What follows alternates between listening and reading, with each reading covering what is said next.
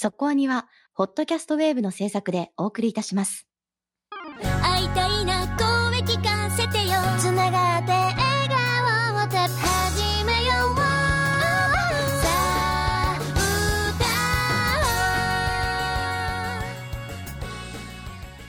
ディープじゃなくそこそこアニメを語るラジオそこアニ、そこはに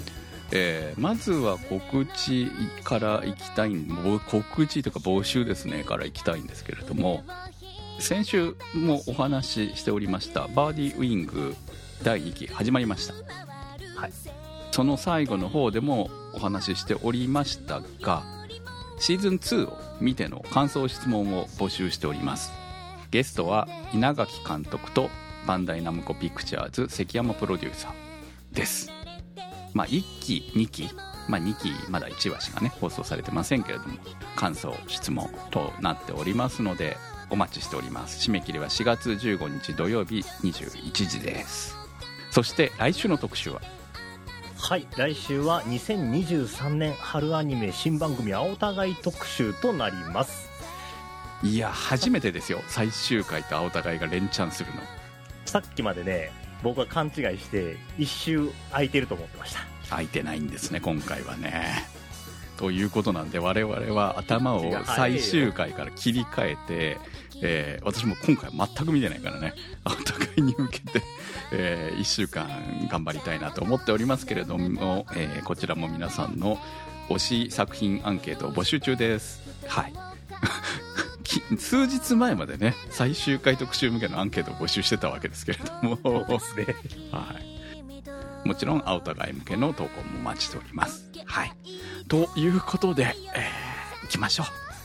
う。2023年冬アニメ最終回特集です。始めよ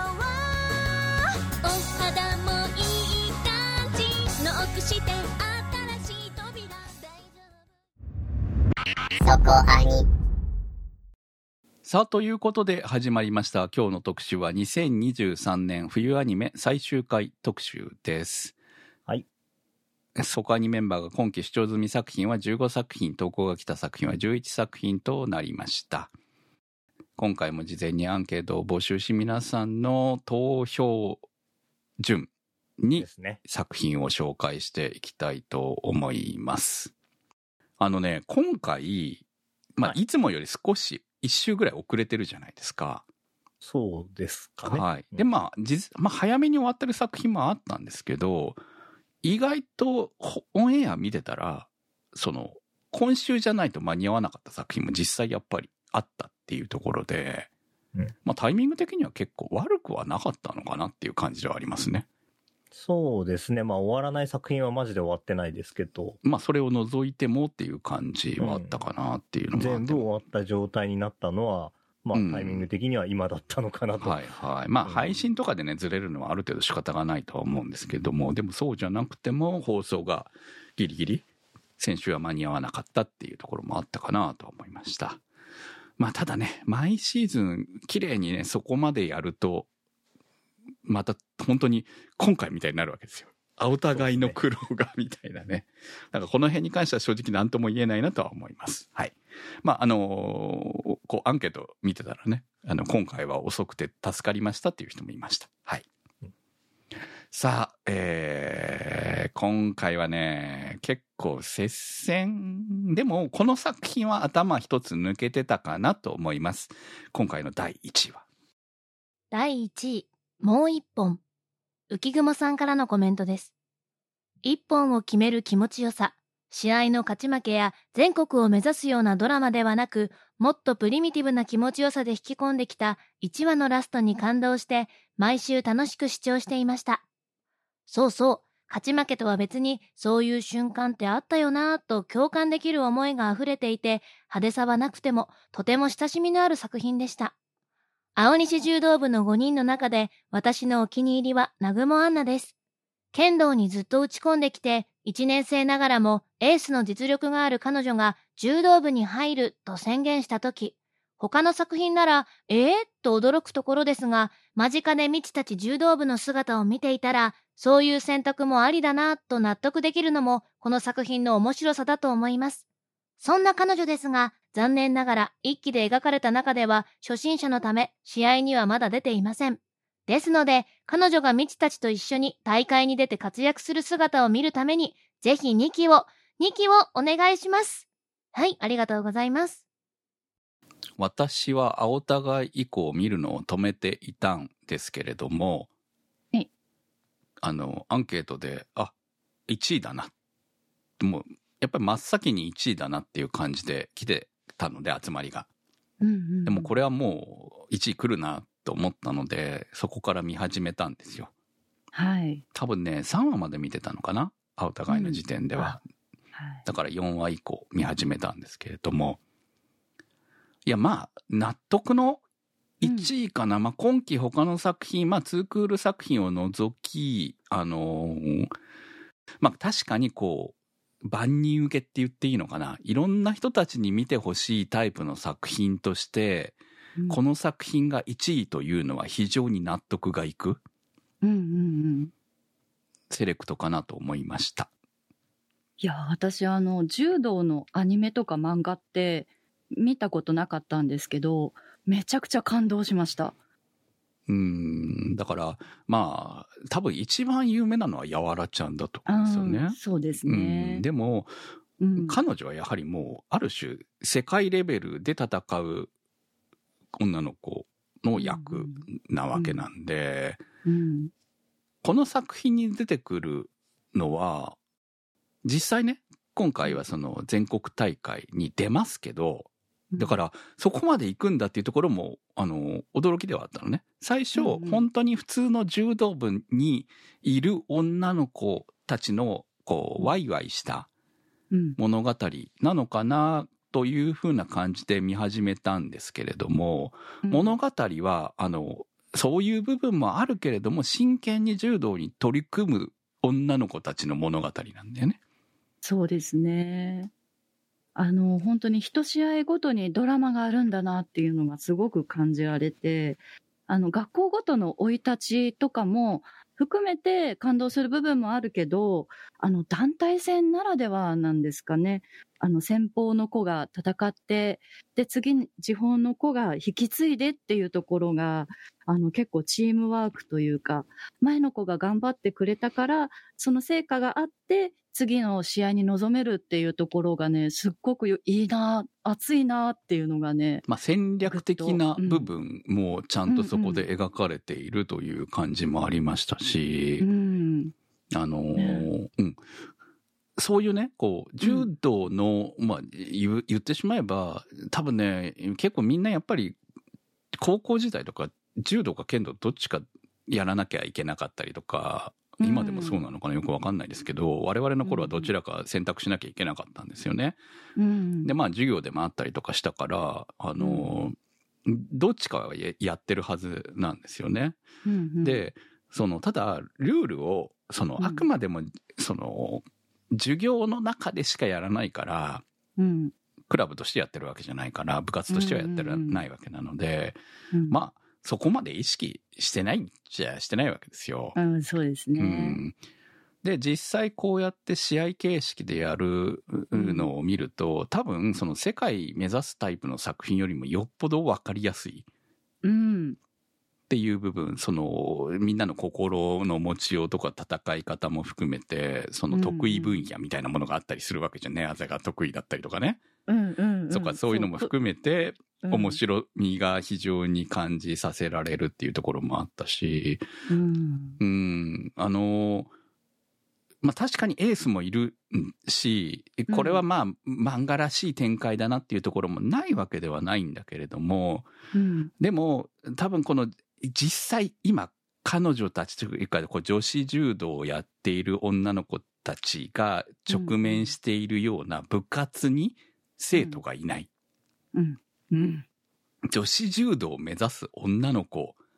の数ってた、まあ実際これがどのぐらいリアルなのか正直わかんないですよ。漫画の中で描かれてるのがね。うんでもこんな感じなんじゃないかなって思うわけですよ。いや、わかります。だって汗汗かくじゃん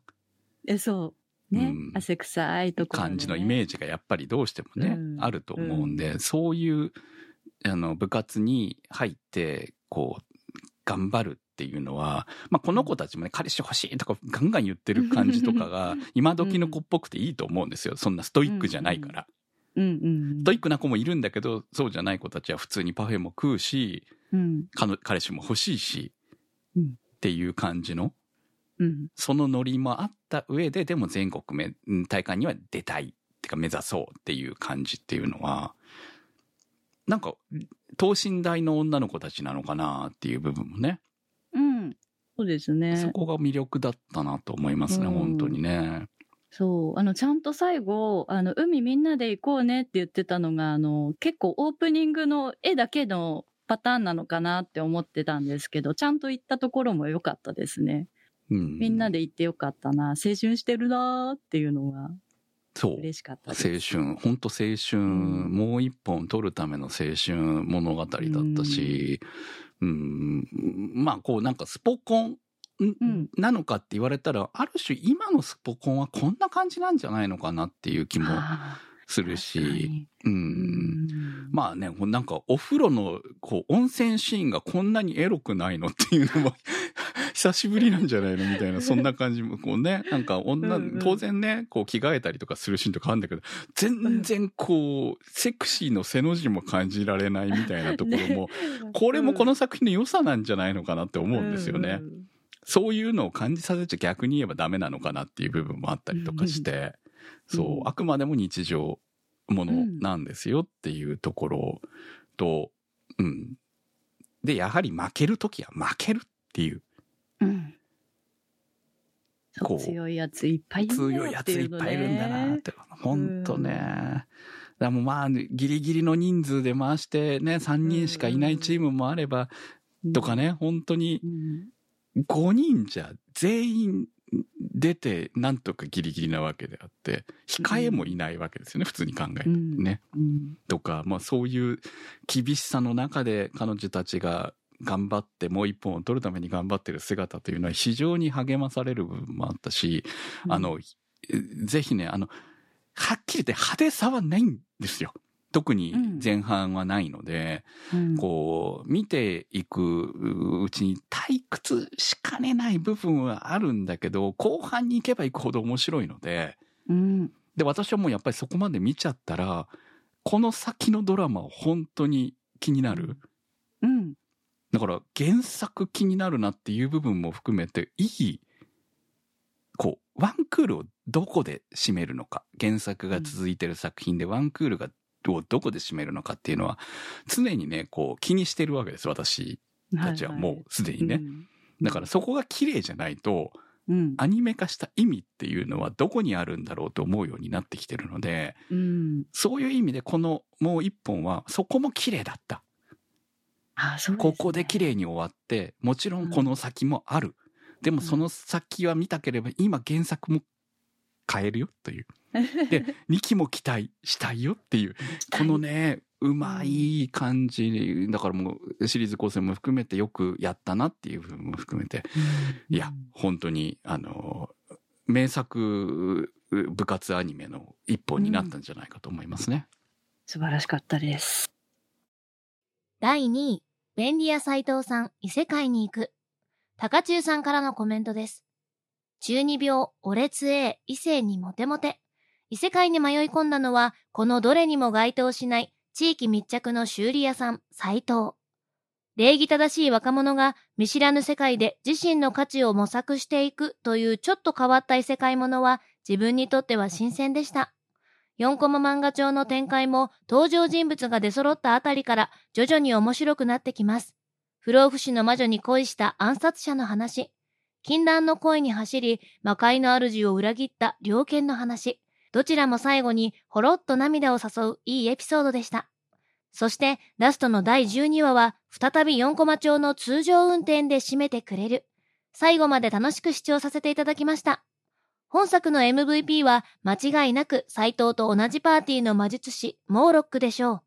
最近は物忘れがひどく、呪文の栄唱も危うかったのですが、斎藤のサポートで往年の力を復活。魔人や悪魔を相手に互角の戦いをしてくれます。CV 張さんの演技も相まって最高にかっこいいじい様でありました。おっさんも各ありたいものです。できればこの先が見たい。15分、いや10分のショートバージョンでもいいから、また続編を発表してほしいですね。はい、ありがとうございます。いや、これはね、やられた感がありましたね。まあ、想像してた異世界ものとは違うなっていう人は多かったんじゃないですかね。ツイッターで僕は先に知っちゃってたので、あれでしたけど。うんあお互いのタイミングではまだ、あの、こういう風に話が繋がっていくっていうのを分からなかったので、結構なんか、まあ、いわゆる RPG あるあるだなと。ファンタジー、ファンタジーというかダンジョン系あるあるだなみたいな感じでうん、見てたんですけれども、で、まあ、本当にこの、ね、斎藤、便利屋斎藤さんが転生して、で、その、まあ、現代の技術といっても、大、大大した技術って言ったらあれだけども、本当便利屋さんとしての技術をうまく使って、なんとか、なんとか生きていく。個人がうん本当に知ってそうな範疇で収めているのがうまいところだなと思います。そうですよね。そう。そう。現代が、あの、現代の知識があるから、無双する仕みたいな組みが。作れますみたいなのは、普通の人はそれ多分仕組みは分かってても作れないと思うよとかいううんのは、うんそんな出てこないですからね。そうなんですね。まあ、鍵開けの能力はちょっとね、やっぱりね。でも、鍵開けの能力は盗賊的な感じで必要ですからね、やはりね。まあね、ただ実際に鍵業者さん呼んだ時は、今の鍵はそうやってカチャカチャやって開けるのは無理ですって めっちゃ言ってましたけどね。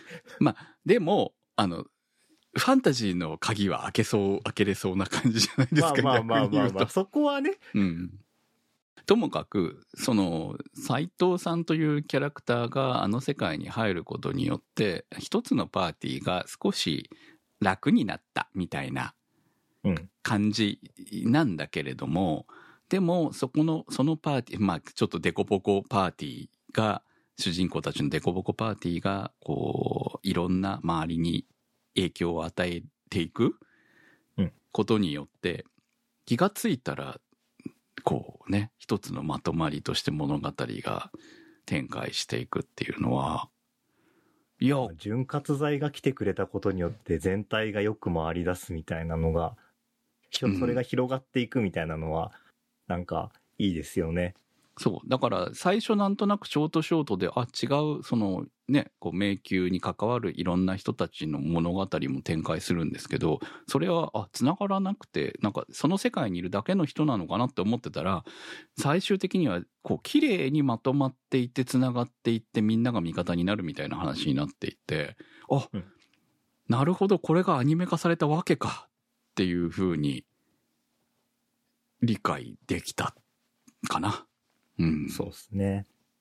なまあ、後半、ジジイ無双だった気がしますけど。まあまあね、基本的にね、モーロックさんですよね。まあ、超産劇場でしたからね、本当にね。いや、面白すぎですよね、もうね、超産まあ、喋るだけで面白いのはな、本当にずるいと思うって思うはいはい。まあそうでした。確かにね。うん。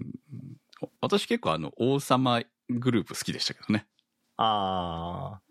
王様とのエルフの格闘が可愛いなと思って見てた。ああ、そうですね。そう、王様、そう、森勝治さんだったりして、その辺もちょっと嬉しいよなって、あこの人の声聞けるんだ、みたいまあ、なところ。ご大御大御所がちゃんとね、大御所らしい仕事をしているっていう感じは良かったですね。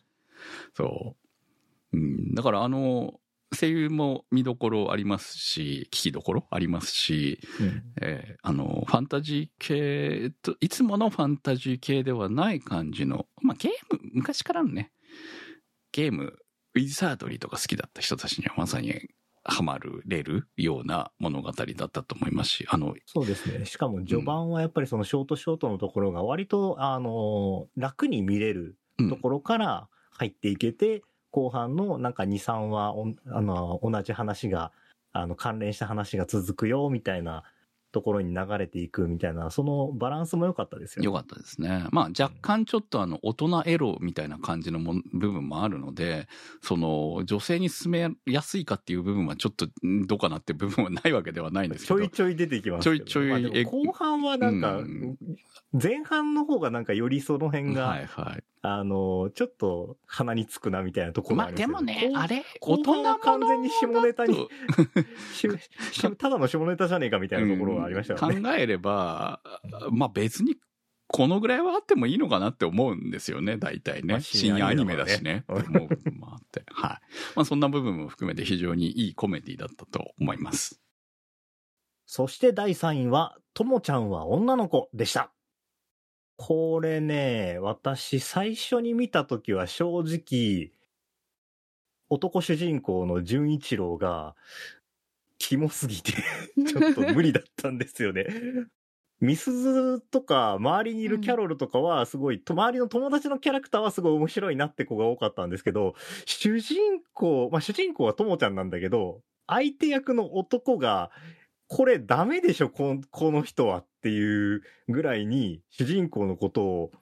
あの、女扱いしてないというか、これ、人間友達として見る目としてもどうなのみたいなところだったんで、かなり最初拒否反応あったんですよね。うん、なんかまあ、言ったら小学生のまま、高校生になったみたいな。見てられキャラクター痛い、痛い、痛いみたいな感じになってたから。うんうんうん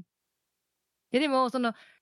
ちょっとその、まあ、言ったら、こう、女の子として意識してないなっていうのが、まあ、前半特にそうだったじゃないですか。うん。で、まあ、途中でその過去編みたいなのに入って、そこで、あ、やっぱり、こう、純一郎って男とか女とか関係なかったんだと思うのに対するこう感情がっていうのは分かったので、うん。なんかそこを経ての最終回までのこう道のりを考えるとちょっとこう感慨深いというか成長したなみたいななんか上から目線で見てるところがありました。なんかね、あのーともちゃんも純一郎くんも、両方とも、あのーなんだろうね、見守る立場にいつの間にかなってて、うん、で、なんかすげえ変わったな、めちゃくちゃ成長したな、みたいな感じじゃないんだけども、まあ、これぐらいだったらこの二人の関係性としてはありなのかなって、こう、旗から見るのができる程度になったというか、うんうん。で、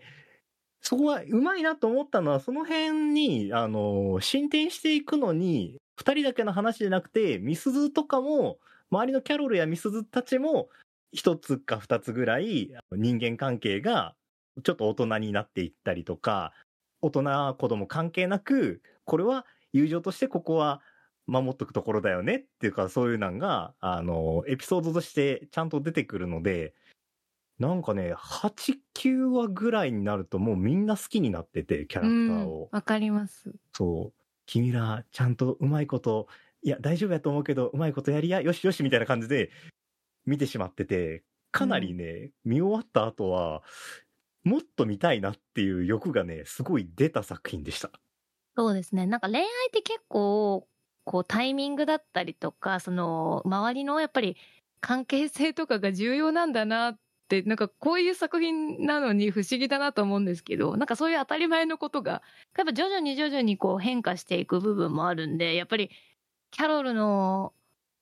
お話も個人的にはすごい好きでしたし、そこからのともちゃんのこうやっぱ最終回のハッピーエンドっていうのが気持ちいい最後だったな。やっぱりこういうものをこう恋愛ものだとハハッピーエンド見たいなっていう、まあ王道のラストだったので。そうですね。で、あとはもう、やっぱり、変人が多いじゃないですか、この話。そうですね。ほぼ、でもほぼ変人。そう、変人しかいないじゃんみたいな感じになってんだけど、でも、それでもその変人として最初は見えちゃうところが、まあこういう理由があったりとか、この子はこういう面もあるけど、ここは共通してるよねみたいな見えるところが増えることによって、すごい、あの、変な人からだんだんちょっとこう身近にキャラクターが感じられるようになってくるっていうのはすごく良かったです。同率第3位。とんでもスキルで異世界放浪飯。いやー、いつ見てもご飯が美味しそうなアニメでしたよ、これは。うん。もうね、こう、食なのか、こう、パーティー戦い要素なのかっていう、このバランスがね、毎回悩むよねっていう感じもあって、どっちが面白いんだろうみたいな。いや、でも食ですよ、これは。まあ、だって、ね。その、異世界ものだけど、その、登場する食品って実際のものじゃないですか。特に企業とコラボして本当に売ってる商品とか扱ってるから、明日買いに行くか、みたいな気持ちになっちゃうじゃない。これがね、私はすごく好きで、明日何食べようみたいな気持ちになるアニメっていうのはね、よ、夜やってるっていうのをなんかすごくいいなって思ったんですよね。あまりこう、なんていうの？頭空っぽで見れるタイプの作品っていうのも必要だよねって思うんですよね、やっぱりアニメってね。ですもんね。うん。まあ、要はそういうタイプの作品で、えーまあ、ある種孤独のグルメじゃないけれど、そういうなんか、あの、グルメアニ、グルメ作品の良さをちゃんと入れて、そこにちゃん、そこにファンタジーが入ってて、みたいな。でも、まあでも、所詮ですね。これは、あの、イイオンのネットスーパーから取り寄せているものなので、まあまあ、調理してるから、そこは、外で、可愛いペットたちとうん。料理を作って食べるみたいな、ちょっと夢だなって思いましたよ。うん、でもまあ、料理は上手なんですけど、結構作ってるものは男飯というか、まあ定番な料理が多いので、難しいものってそこまでは作ってないというか、まあ、だってちょっと。そこまでしなくてもいいからね、あの二人。うんうん。まあ、魚さばくとかがちょっと難しいぐらいで、ホイル焼きとかは、お、明日作るかみたいな感じのものだったりとかもするから、それもハードル低くていいなっていう感じがあって。うんですね。だからその定番料理のあるある、この、うんこれにはビールだろとか、そういうのもわかるわーっていうのがいいなと思いますね。まあ、異世界の人でも多分同じ感想を抱くんじゃないかなみたいな感じの想像が湧くところが私は割と好きだったなっていうのと、あと、思いのほか一つところにとどまらない話なんだなっていうのが最後まで見て、こう、冒険者はやっぱ旅をしないとね、みたいな感じで締めくくられてたんで、あ、そういうことだったんだなっていうのがね、あって、うご当地の美味しいものを食べに行く話だったんだなっていうのをね、すごく強く感じたんですよ、ね次は海に行って、クラーケンだよ、みたいな感じとかね。うん、海に行ってクラーケン編見たいなって思いましたね。本当ね、そこはね、よく考えてるなって思いました。普通だったらね、だ一番最初にこの青田の頃言ってたみたいに、このメンツもう出てこないのかな、パーティー一緒だった人たち。まあ、最後出てきましたけど、一瞬だけね。うんでも、一緒には行動してないわけじゃないですか。だかそうらなん、ですよね。そう。だから普通だったらそこに、きこう、しっかりしたメンツ、キャラ立てしたんだったら、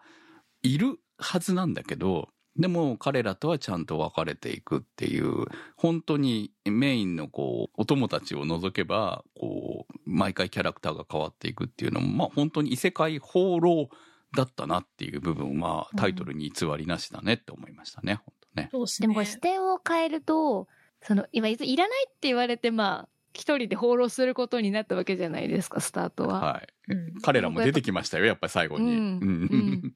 なんかそこがやっぱこう、違う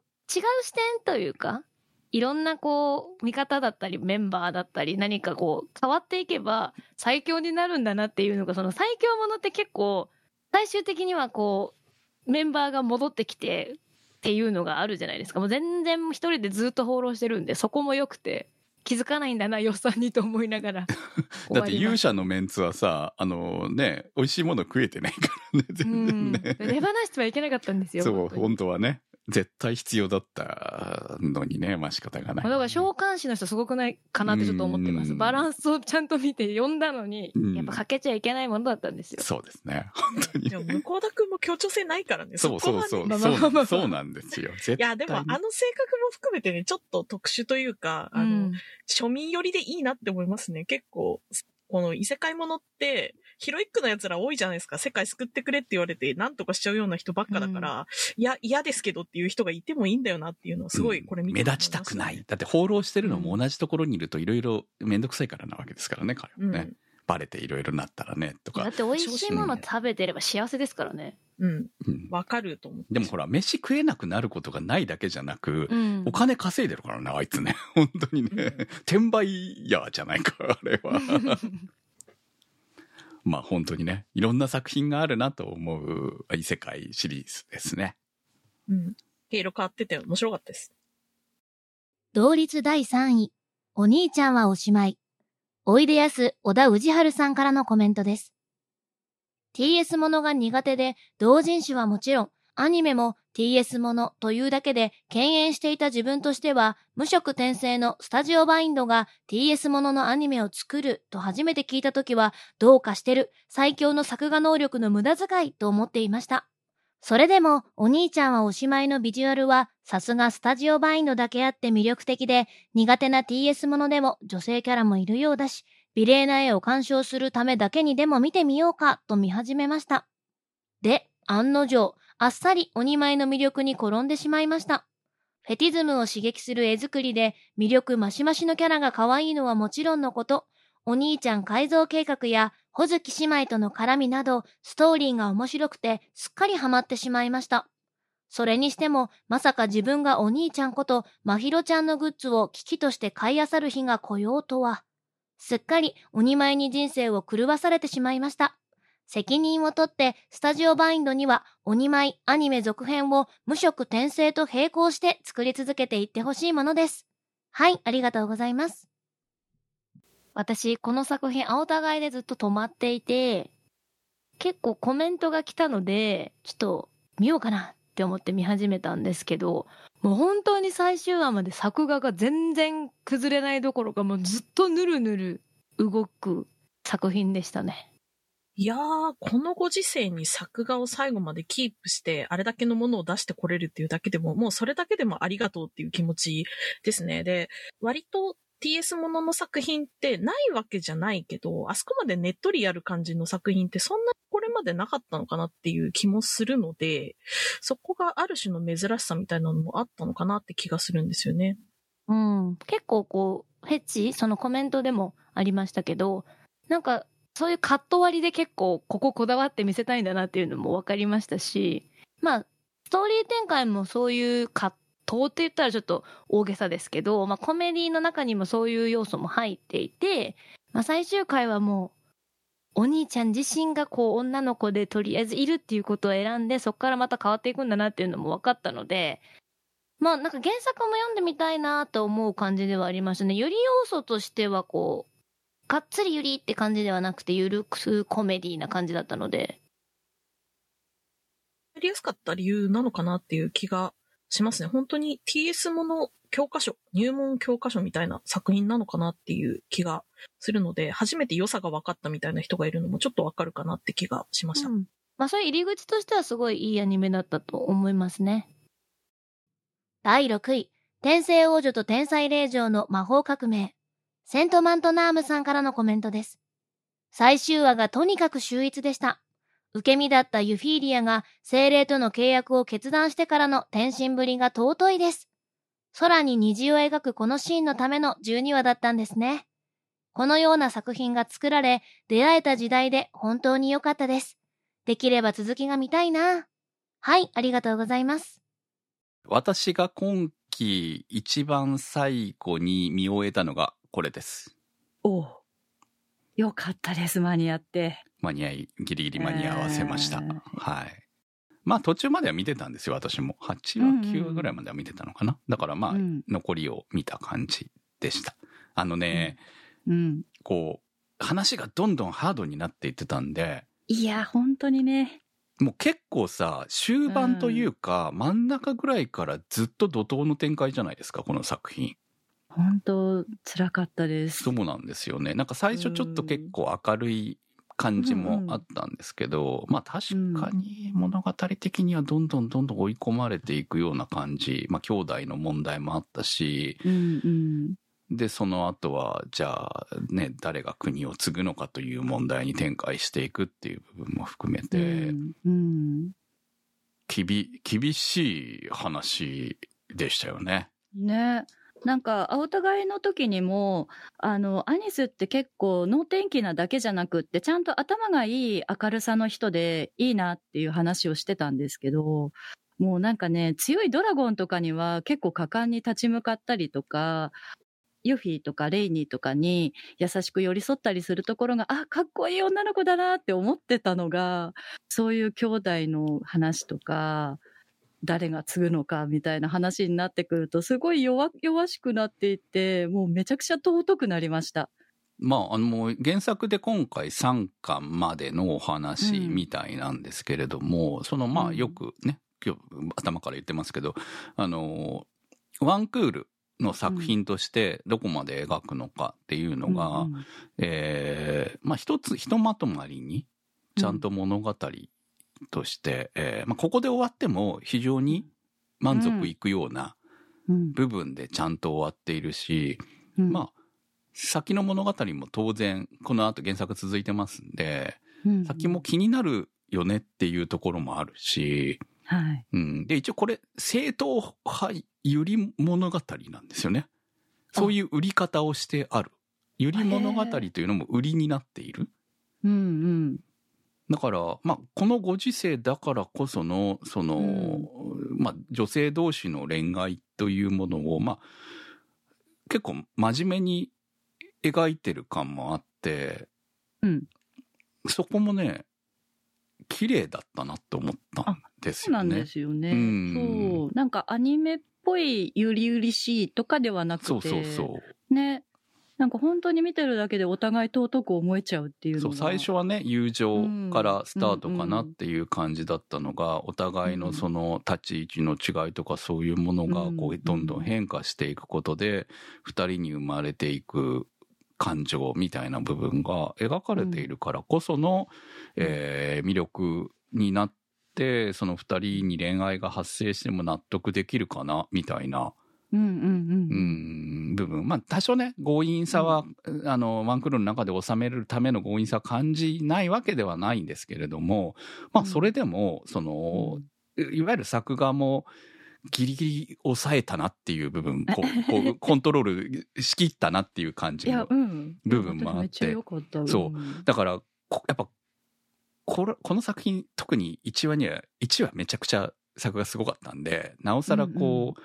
後半に一気に崩れてくると残念っていうところはあったと思うんですけど、そこはなんとかキープできたかなという感じ。まあ、この、この多分今の世の中の中で言えばね、キープできたかなっていう感じもあったし、だから、作画が魅力になった作品は、やっぱうり、ん。どこかでつまずくと結構しんどいと思うんですよ。うん。で、特にこれやっぱり二人、女の子二人なわけだから、のゆりの物語だったら、美しくないとダメでしょ。そう。まあまあ、でもお話も十分に良かったから、ううんん。良かったと思いますね。いや、本当に、まあ納得かなと思うし、ちゃんと最後まで走ってくれてよかったなと思いますし、あのーこうなんかファッションゆりじゃない感じに綺麗に終わったのも魅力的だったかなっていうのと、あとね、今期はね、こう、ユフィリア役の岩見真中さん。はい。今期天使様もやってるんで。おだから、ここ、すごく良かったですよ。本当にうん。なるほどね名前完全に覚えたなっていう感じですね。ちゃんと声聞いててわかるから、あ、うんここに天使様がいるなとか思うんだけど、天使様のキャラと全然違うんで、そうう、ん。そこも良かったですね。うん第7位、リベンジャー。笹メガネさんからの投稿です。長崎を舞台にうごめき出した巨悪に対して、リベンジ屋の面々がどのように対峙していくのか。第11話ラスト、それぞれ秘めた思いを胸に夜の街に並び立つ絵面、雷蔵の決め台詞、一番盛り上がるところで見せてくれるタイトルカット。うわー、たまらないなーと興奮の熱が冷めやらぬまま最終話も視聴したのですが、ほとんどの時間をサダの面々との対決、シシドへの裁きに費やしており、まさにこれこそが私が見たかった必殺シリーズばりのケレン味あふれる縦シーンを堪能できたのが本当に良かったです。第12話は最終話ならではの熱いバトルにかっこいいセリフがバンバンと飛び交っていたのですが、個人的には鉄パ先生のまっすぐにしか飛ばないなんて鉄砲は不便だねと言いながら、きっちりと高の目の一発を仕留めている演出には痺れましたね。恨みを晴らした後、雷蔵や他のリベンジャーの面々はどうなるのか。育成を気にしながら見入っていたのですが、最後の最後に捨てに急所を刺される雷蔵の姿には、いろいろな意見があるかと思いますが、恨みを抱えながら、世に未練を残しながら、小判を噛み締めて死んでいった数々の人々を見てきたためか、裏紙小判なんかを噛むこともなく、最後は少し笑顔もにじませながら生き切ることができた雷蔵を見て、私はリベンジャーというアニメには、この終わり方が一番良かったのではないかと感じました。この亡骸を見た遊園の顔は想像することしかできないのですが、こんな時代にこんな心穏やかに死ぬことができた雷蔵を見て、内心はどんな風に思っていたのでしょうかね。本当に最後までやりたい演出をやり通していて、現代にこのようなアニメを味わえてとても満足できました。ありがとうございました。コメント長いですね。でもまあこのままですよ。しっかりと。うん このままですよ。えーリベンジャーね、特集しましたよね。あのタイミング以降、誰か、誰が死ぬのか、どういう風になっていくのかみたいな。うん。いや、あん、あんそうしたからさ、うん。あの、てっぱ先生がパーンって撃たれた時、あれ？これはもしや最悪のラストってちょっと想像しちゃったじゃないですか。うん。まあ、最悪のラストかどうかっていう意味では、うん。私は納得のラストかなという、必殺シリーズだっていう話は散々リベンジャーでやってましたけれども、特集の時にね。はいあの、うんラスト2話ぐらいはね、本当に必殺でしたよ。おそうなんですそうね。、特にね、必殺感ありありで非常に良かった。へえ、あのー最後、長崎海所に表面切って乗り込んでいく、ああいうところとかもそうなんまあ、ですか？とりあえずみんな並んで走歩いていくシーンとかも必要だったりとかするし、うんそう。もう本当にね、BGM 変えたいぐらいでしたもんね、私。こう言ったら失礼だけど、ここは、こう、こう、まあ、みたいなね、こう、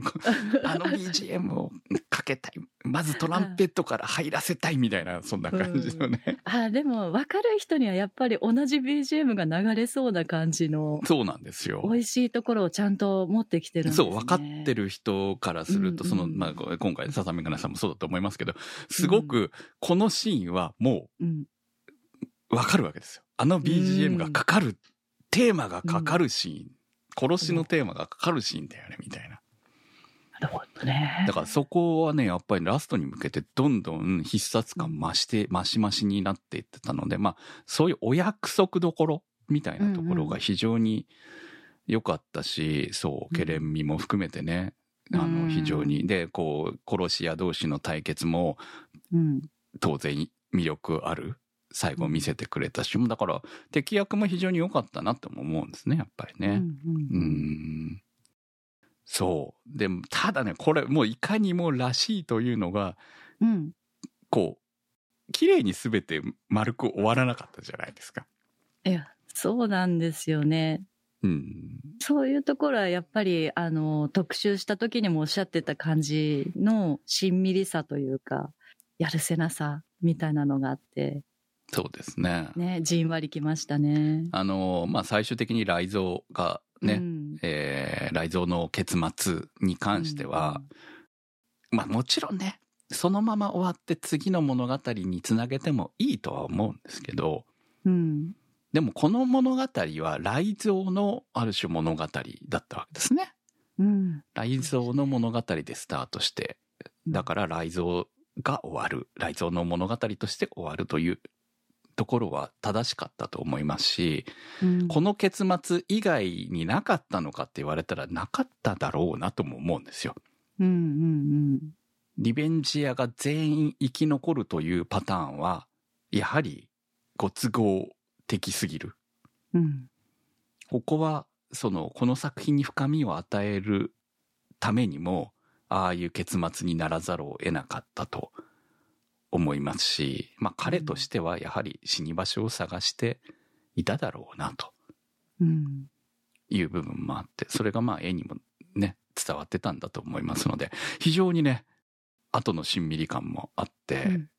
理想的必殺シリーズのアニメ化だっただなと思いますし、うん。えー最後まで結局あの出島は何だったんだか分からずに終わったところも 何だったの？って思ってますけどアニメなにらではの。はいはいはい非常に良かったなと思いますね。はい続きましてコメントいただいた作品を紹介していきますけれどもこの後は仙外となります。バディダディーズ、サイコさんからの投稿です。子育て×バディものと王道の掛け合わせで全体の重心を子育ての話に振った構成が良かったです。幼児らしいミリちゃんの賑やかさと子育てに振り回されてバタバタしているパパたちの姿がとても愛らしく、回を追うごとに3人に愛着が湧いてきて、ミリちゃんと過ごす中で和樹とレイが成長していくのが見ているこちらも嬉しかったです。最初全く笑わなかったレイが笑顔を見せる場面が増えるだけでこちらも嬉しくなるんです。それもキャラクターの丁寧な描写と声優さんの演技のおかげなんですね。少し気になるのは殺し屋設定が必要だったのかという点ですが、荒い展開ながらも後半の盛り上がりに生きていたのと、最後はこの上なく気持ちいいハッピーエンドだったので、終わり良ければ全てよしと清々しい気分で視聴を終えられました。殺し屋家業を生産してミリちゃんと家族として生きていくことを決めた最後、バディダディーズのロゴがドーターダディーズに変わる演出も3人が家族になったことをうまく表していてよかったです。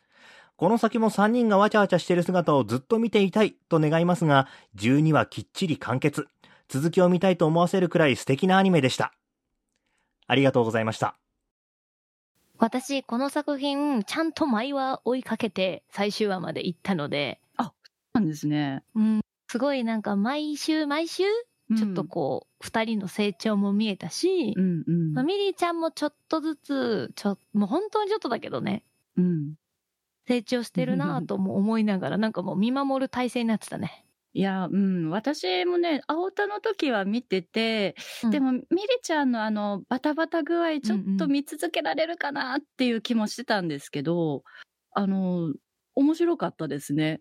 うん。うん。だんだんその子育てに翻弄される二人を見てるのが面白くなってきて、うん。うん。あの、ね、コメントにもありますけど、だんだん感動でき、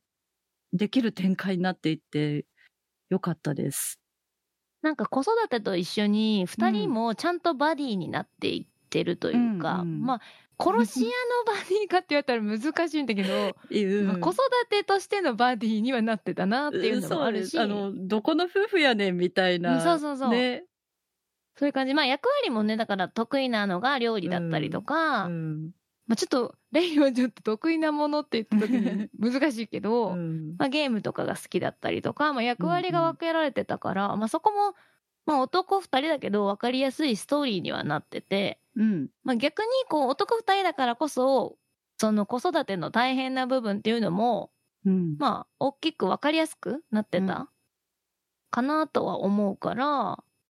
コメントにもあるけど、本当殺し屋は必要だったのかっていう問題は確かにうん。感じはするんだけど、やっぱ二人の変化うん。を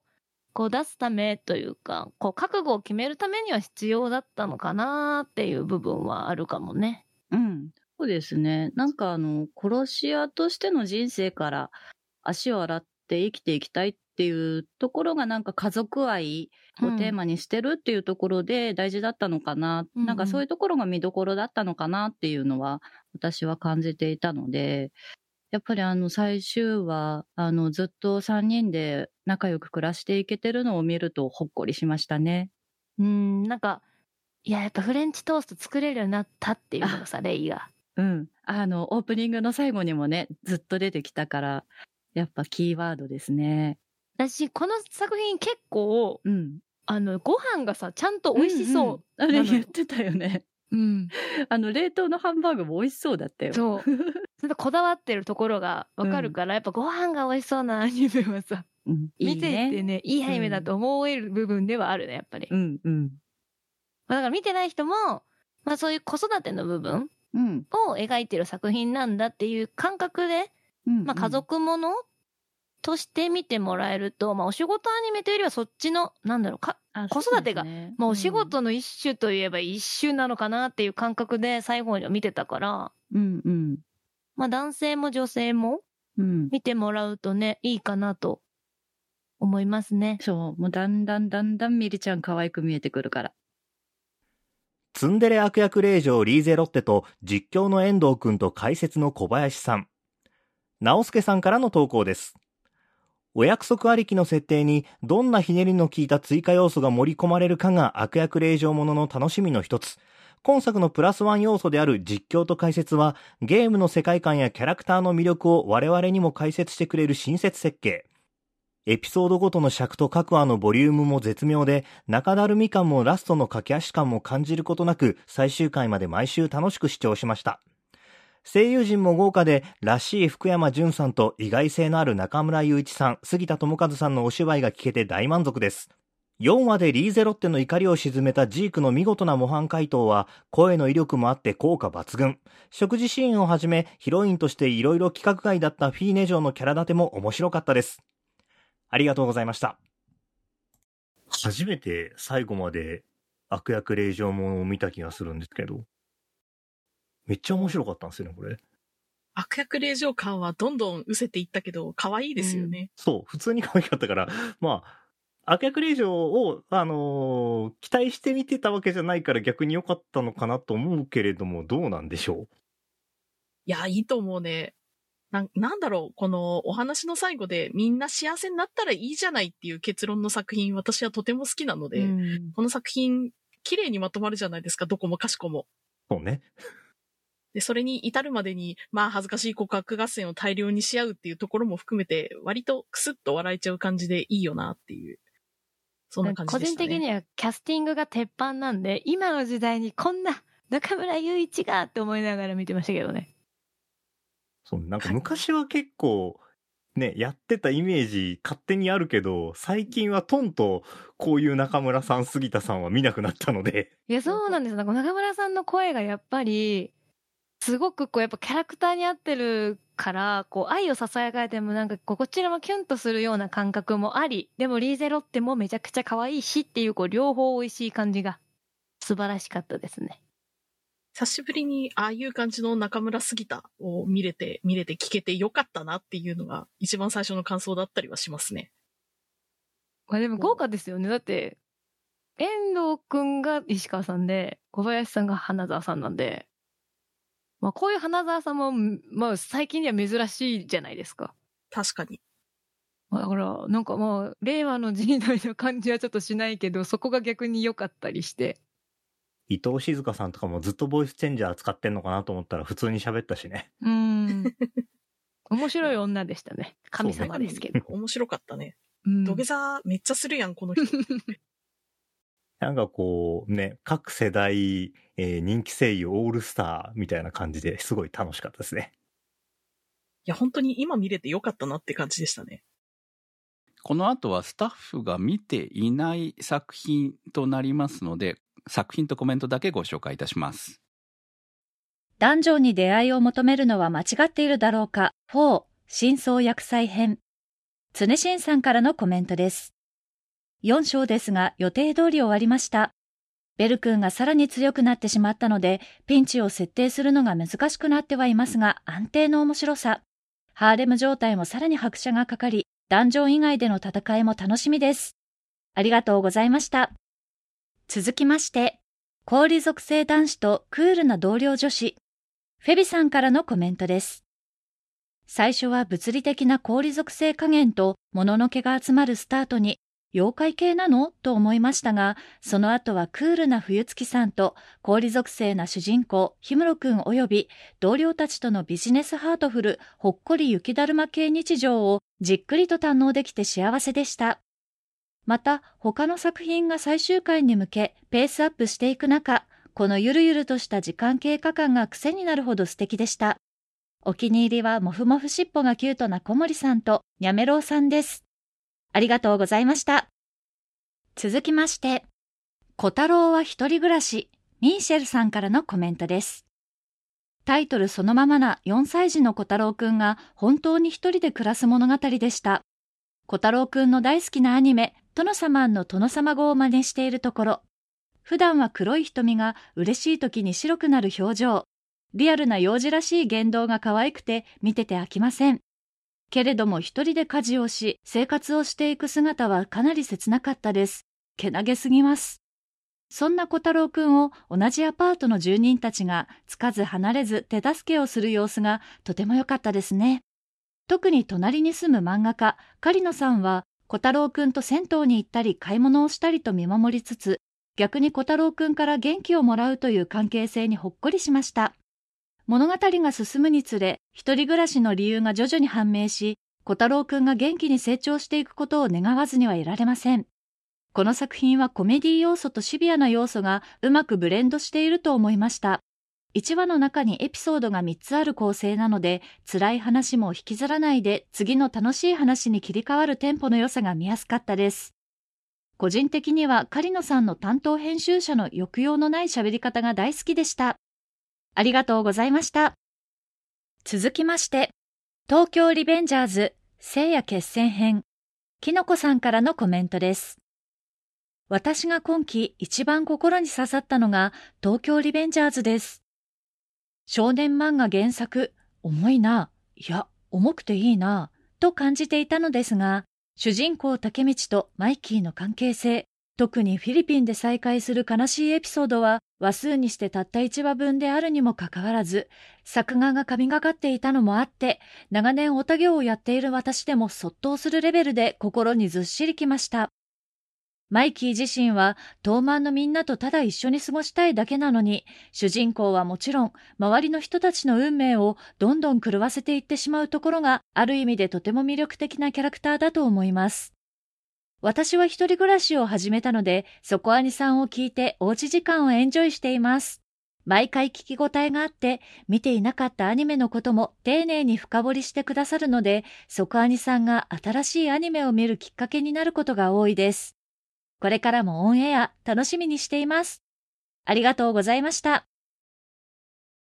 あ東京リベンジャーズは、まあ、この前の期まではちゃんと見ていて、見ようと思いつつ、こう、まあ一気に見たいなというそこでね、こう、特集することはないですし。そうなんですよ。はいだから、一気に見ようと思っていたので、うんこ、この最終回までに見切れなかったんですけど、やっぱりこう、面白い作品っていうのは分かってるんで、人気作ですよね。もう本当ね。うん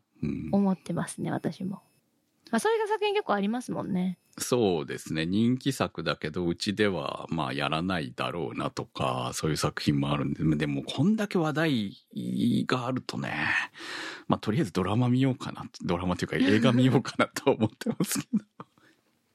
まあでも、なせちゃんもちょっと見てるので、はいはいまあ最終回までに本当にもう、すごかったです。もしかしたらなったら、わかんないですけど、まあまあまだた続きがあるみたいなんで、あ、そうなんですね。はい。うん、そうですね。まただから、また次のタイミングまでに私も追いついてはい。話せたらなと思っております。はい。えーそして、こうね、えーエンジョイしていただければ、そこにを聞いて、ありがたいことですね。そうですね。最終回とかお互いとはと特にね、こううん見てないアニメをどれ見ようって決めたりとか、まあはい今期見れなかったけどどういう風なアニメがあったんだろうとかいう参考にもなると思う。一気見のね、うん、で、うんすることも今はね、できますからね。後からね。はい。まあ、こう、ランキング上位なんか意外と見てなかった作品もあるかもしれないですから、えーぜひ参考にしていただいて見ていただければと思います。はい。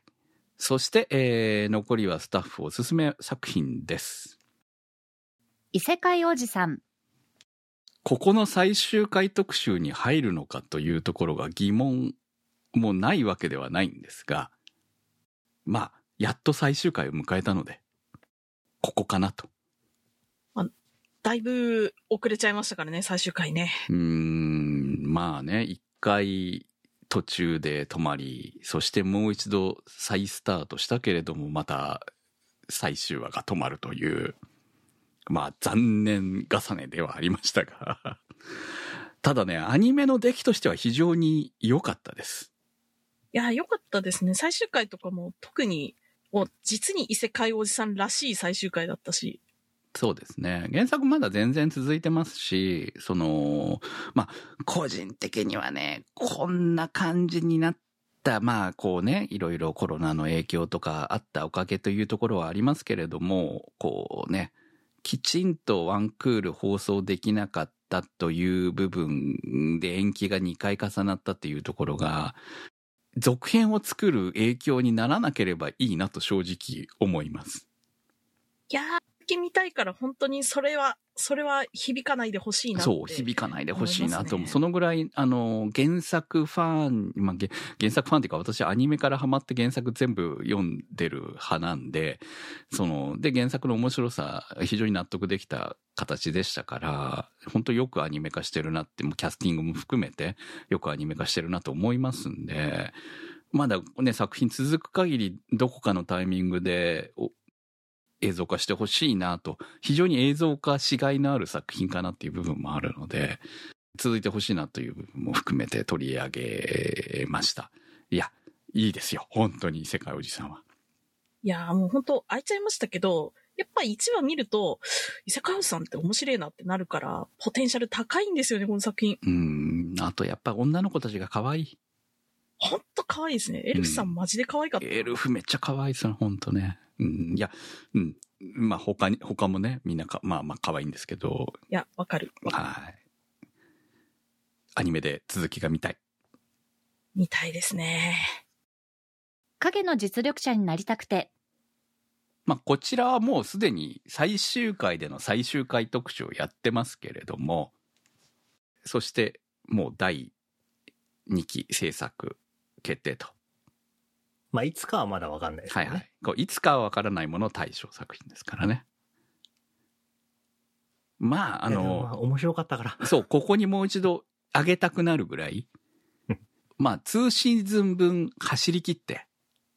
そうですね。まあ20話でしたけど、走り切って、しっかりと物語も、いい感じのところで、区切りがついて、はい。作画も壊れることなく。そう。非常に面白かったっていう。いや、中二系のアニメってたくさんありますけど、やっぱり面白い作品って本当面白いなって思いますね。そうですね。いや、正直、影実に関しては、最初見た時こんなに期待してなかった。あー こんなに好きになるとは全くあまあ思ってなかった確かですよにね。変なアニメだなって思ってましたよ、私は。そう、うんなんか、よくわかんないの始まったな。あ、でも、この途中から出てきた花沢さんはすごく可愛いなと思って見てたらいやー、楽しくなっちゃいましたね、これは。だからどこまでね、この原作者が、その、こう構成を考えていたのかなっていうところも気になるしね。そうですね。その全体の、その、さ小説の方のね、ライトノベルの方の構成的に何巻でどういう話キャラクターが出てきてみたいな、どんなバランスで最初計算しながら、こう物語を作っていったのかとか、その辺が気になりますよね、逆にね。そうですね。で、うん結構こう、アニメになるにあたって、ね、あの、ちょっと入れ替えてあったりとかいそう話も聞くので、はいはい。うん。だからまあ、これ時間があったらな、原作読んでみたいよなとは思いますね。それぐらいアニメがよくできてたので、うんいろいろ興味が湧いてきたってそうだね、って思うような作品でした。えーで、まあ2期もね、あのーいつになるかはわかりませんけども、非常に期待は裏切らないと思ってるので、えー非常に楽しみだと思ってます。解雇された暗黒兵士、過去30代のスローライフ。私、この作品めっちゃ好きで、毎週本当に楽しみにしてて、すごい変わった話っていうわけじゃないんですけど、やっぱ杉田さんがすごく良くて、結構最近の杉田さんって、ちょっと不思議なキャラクターだったり、まあ変態な方とか、変態な方って表現おかしいですけど、まあ、ちょっとそういう役が多かったので、結構真面目なキャラクターで行くのが個人的にすごいツボでしたね。いやー、真面目で、いいやつで、それなりに下心もありみたいな、うんうんいい人よりの普通の人っていう感じなのが逆に珍しくて、素朴でいいなっていうのが一番最初の感想でしたね、アニメの方。うん私、この作品原作好きでアニメも楽しみにしてたんですけど、まあよくできてたなっていう感じでしたね。何かこうアニメと原作で違うとこあるんですか？バッシュバーザが、検索だと、あのまんま地獄落ちちゃうんですよ、あの子。え？あ、そうなんですね。そうなんですよ。だから、あれ？バッシュバーザ救われるんじゃんっていうのが一番私すごい感動したところで、その原作ってこの後結構長く続くんですけど、バッシュバーザが地獄に落ちた後もいろいろあったんだけど、はいアニ。メでここで綺麗に終わらせようっていう意思のもと、バシバーザ君を救うって方向に舵切ったのがね、めちゃくちゃいい改変だなと思って、家族の話で終始したじゃないですか、やっぱり。そうですね。まあ、お父さんと息子の話、孫の話みたいな。うんそしてまあ、もう一途に好きになってくる嫁の話みたいな。もう全部入ってますよね、その辺がこう。兄弟も含め。そうそうそう。すべての問題は自分の子供が解決してくれるっていうのもね、なんか時が解決してくれる家族の問題みたいな感じがあって、すごくアットホームでいい話にまとまったなっていう感じがあったので、あの、お互いの頃に見てた時に、アニメよくできてるけど、バシュバーザちょっと可愛すぎねえかなっていうのをちょっと思ってたんですけど、うん。あのラットのためだったらバシュバーザあれぐらい可愛くていいや、うん。うんうん許せるなんか、あいつ。最終的にやっぱ私もキャラクター全員好きになって、やっぱ平和を願ってるというか、早くこう魔族とこう人間が和解した世界が来ればいいのにと思いながら見るっていう平和なもだけど、みんな幸せになったらいいじゃないっていうのがね、やっぱ一番心の安寧につながるよ。うんアニメ見てて。なんかコメディだったのも、まあ、見やすいところではあったので、バランスが良かったですね。うん。あ奥さんが合力でギューって締めた時うんにボキボキボキってなる感じとかも結構ベタだけど好きだし。いや、で、最終話の、最後こう、ギュッて抱きしめて、もう空に飛んでいくみたいなのめちゃめちゃ好きで、まあこ、こ、て、こてと思って、鉄板がやっぱりいいなと思う作品でしたね。ね、奥さんに一途なのもね、やっぱ良かったな。あんな最初おっぱいガン見して始まった恋愛でしたけど。うん。アンケートとかも入ってなかったんですけど、もう個人的にはすごく面白い、見やすい作品なので見てほしいなと思っております。異世界のんびり農家。アンケートにもいただいてはいたんですけれども、まあなんとなくね、入る理由はわかるんですよ。私毎週見てた感じだけでいくと、一番気楽に見てて、まさにのんびり楽しんでたのはこの作品だったかなと。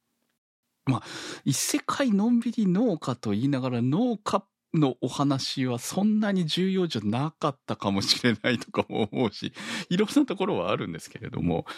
で、まあ、よくあるハーレムっちゃハーレムなんだけれども、まあ、あの、原作はともかくとして、このアニメの中では、それほど、えまあ、女の子ばっかりなんだけどね、実際、こう、引っ越してくる人たちが、女の子、まあ、いいろんな人種ではありますけれども、ではあるんだけれども、一番最初に来た女の子と、えー関係が進んでいったということになっている感じで、彼自体は別にそれほど来る人来る人に対して、こう、鼻の下を伸ばしてるわけでもないっていうところが、まあ、ポイントだったのかなという、最後はね、こう、妊娠出産で終わるというところも非常に感動できましたし、意外とね、あの、私の中では、非常にいいのんびり作品の一つだったなという感じで最終回を迎えましたんで、まあ最後にね、こう紹介して終わりたいと思います。はい。すごいここが盛り上がって面白いって感じではないんだけどね。でもこう見終わった時に、あらなんかちょっとしたふとした感動があるなっていう感じでした。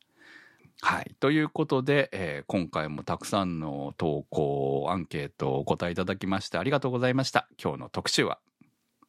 2023年冬アニメ最終回特集でした。そこアニそこアニサポーターズ募集そこアニの運営を応援していただくサポーター制度そこアニサポーターズ。1週間1ヶ月のチケット制で応援していただいた方のお名前を番組内でご紹介いたします。好きな作品の特集に合わせてのスポット応援も大歓迎。チケットはそこアニ公式サイトからご購入いただけます。サポーターの皆様には毎週特典音声「そこアニサイド B」をプレゼント。ま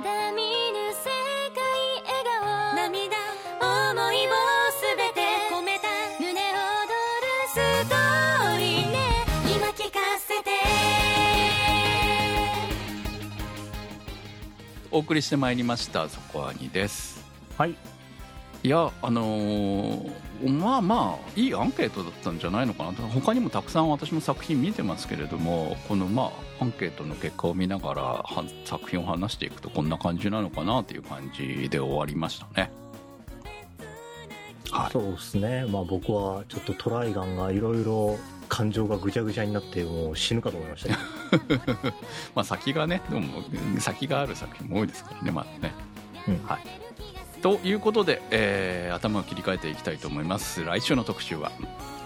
はい来週は2023年春アニメ新番組青互い特集ですはいえーすで、にアンケートを始めてますお互い特集向けアンケートあなたの惜しい作品3作品を教えてくださいそして、えーその中から1作品コメントも募集しております。はい。投稿の宛先はそこアニ .com まで。メニューバーにあります。投稿募集からお待ちしております。そしてバーディーウィング特集パート2の感想質問もお待ちしております。はい。こちらの締め切りは4月15日土曜日21時です。2023年冬アニメ最終回特集は立ち切れ線香さん青梅財団さんマキさん夜さえあればいいさんにわっちさんゆきさん常しんさんメガネ属性ノットイコール負け属性さん黒うどんさんたけさんすいすいさんひひさん金猫さん貝月さん直輔さんさえこさんのサポートにてお送りいたしました。サポーターの皆様には毎週アフタートーク「そこアニサイド B」をお届けいたします。今週もサポートありがとうございました。それではまた来週お会いいたしましょう。お相手は私くむと。タマと小宮明と米林明子と宇宙世紀仮面でした。